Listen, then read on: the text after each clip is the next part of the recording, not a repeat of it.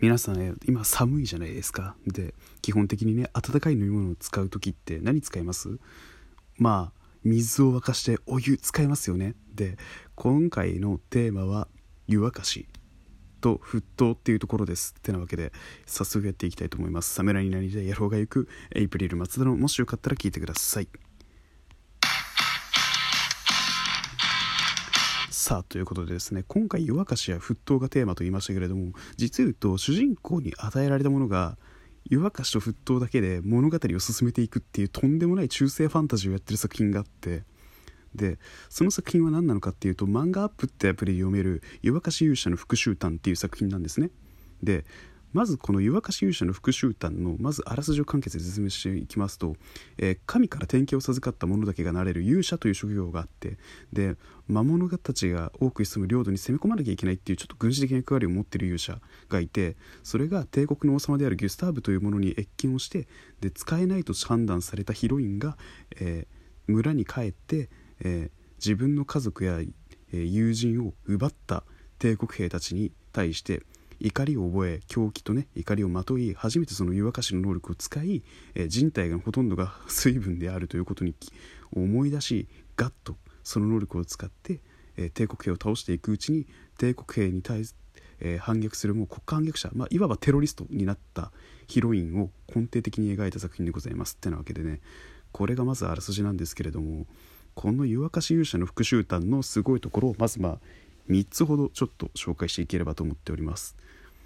一つはこのヒロインの能力をうまく生かすためのバトルシーンがまずうまくてあの時代劇でよくある越後屋まあつまりなんかあのええ幕府とちょっと太いパイプを持ってる商人みたいな悪徳商人みたいなのがいる屋敷に忍び込んでその商人を倒さなきゃいけないと。その屋敷の主を倒さなきゃいけないっつってまず潜入させて、まあ、スパイみたいにコソコソっつってあのでその後ろからポンっていう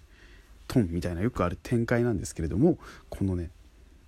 これをやるためにまずどのくらいの計画を練らなきゃいけないのかっていうのとあのドキドキ感がすごくてもう使用人にバレちゃいけない。で庭師にもバレちゃいけないって味方を味方の足音自分の足音1個呼吸音1個に気を配らなきゃいけないっていうこのちょっとねあのひそひそ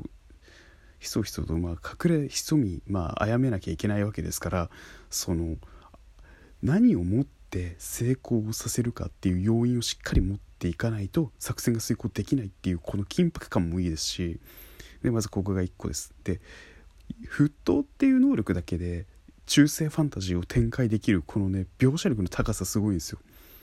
で普通だったらなんかこうあのね大きい剣があって岩に刺さっててそれを引き抜いたら勇者になってみたいな展開とかってよくあると思うんですけど神から選ばれた能力の中で湯沸かしっていうその火を使えば誰だってできることが、まあ、要は彼彼女はまあ人より少しほんの少しだけ体温が高い人間になっちゃっただけなんですよ。もう火を常時操れるとかってわけでもないんだけどその地味な能力だけでこの物語を一個回せるロールするっていうこの凄さもすごいですしでその3レジスタンスの人間の中にも容疑者っていい首謀者が帝国側とつながってる人間がいるかもしれないっていうこの人間関係の描写っていうのもうまくてだからいろんなポイントで息飲んじゃうしハラハラさせられるんですよね。でこの湯沸かし勇者の復讐譚ってめちゃくちゃこの表現力をギュッと凝縮してるのがすごくってこのあの普通だったらありえないと思うんですよ今今時の漫画っていうのはなんかこうもうね1万対1の無双とかみたいなものって悠々とやってのけるけどあのまず主人公は今までもその戦闘経験っていうのがないからレジスタンスの仲間から戦闘を習うみたいなシーンがあって「お前この剣を持ってみろ重い!」みたいなこのリアルさがいいなと思っててしかも女性が主人公ですから非力で体は柔らかいからまあなんとかごまかせるっつってこの武器になれるまでお前はその能力を使うなみたいな稼もさせられるっていうこの王道的なパターンをちゃんと組んでてでそれもちゃんと理屈があるからこうリアリズムを取ってくるっていうところもすごいですしその勢いだけで読ませる漫画じゃないんですよね。あ次多分こういうことをするのかなっていうこの読者が予想を立てた瞬間に裏切られるっていうのがこの作品のまず魅力だなって思いますしとにかくこのね漫画のすごいところ1個言うんだったら地味な能力でほんの少しのリアリティでほんの少し人間関係をピリつかせるっていうこの緩急のつけ方がうまいしで主人公たちがちょっと普通のねレジスタンスに属してる男女がですねあの普通の人間に戻る時っていうのもあるわけでそのオンオフ登場人物のオンオフの使い分けもうまいですしで帝国側に潜みに行ってるやつもいててでその潜みに行ってるやつらがそのいついつバレるんだろうみたいなちょっとドキドキ感とかいろんなところで刺激的なね要素をスパイスをまいてくるってのもうまいっていうのとこのヒロインがですね強く意志を持ってるわけですよね。幼なじみであり友人を殺されてるわけですから。であ殺されてるっていうとね失礼いたしました。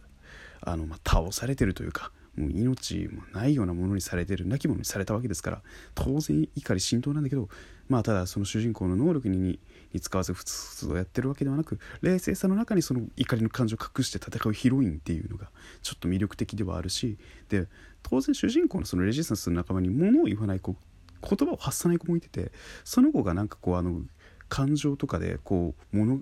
セリフのね感情の代わりあのセリフの代わりに感情でものを伝えるんですけれどもそれもねまたなんかこう魅力1というかあのストーリーテラーが明確にいるようでいないっていうのと狂言回しっていうテンポの良さもすごく良くてでもうあのこのね漫画のすごいところっていうのはデジタルのイラストでそこのなんだろうちゃんとリアルな感じとかも出しつつそのチャチな感じに見せないっていう本当にこれだけの広い空想世界においてのあり方っていうかその有価勇者の復讐譚という作品の在り方をちゃんとそのリアリズムっていうものを持たせながら広い世界でナーロッパあの脳内にしかそ空想上の世界における、えー、ヨーロッパ世界っていうのがいう意味なんですよナーロッパっていうのはね。でこのナーロッパの存在のさせ方っていうのうまくてあこういう世界の作り方ってあるんだなっていうのとキャラビルドがうまいんですよね。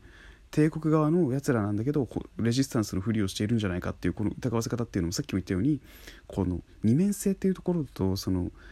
急なねこの裏切りとかワクワク感みたいなものもこの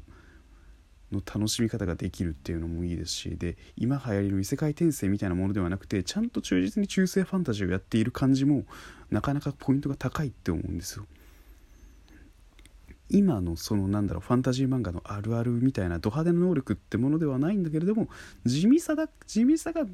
メインでそこに厳しさがあってハードさがあってっていうのがこの物語このね「夜明かし勇者の復讐譚」っていう作品のいいところなんじゃないかなって思ったのでついつい話したくなってねもうあの急にね「夜明かし勇者の復讐譚」について喋らせていただきましたということでこの「夜明かし勇者の復讐譚」っていう漫画は何で読めるのかっていうと漫画アップっていうアプリで読むことができます。であのトークの概要欄の方にですねこの漫画アップ版のリンクも貼っておきますのでもしよかったらそちらもご覧になっていただければと思います。ということでお相手は私エイプリル松田でした。またお聞きくだされば幸いです。ということでお互いお寒いですので手洗いうがいを忘れず消毒をできる時にやっていきましょう。ということでお相手はエイプリル松田でした。それではバイバイ。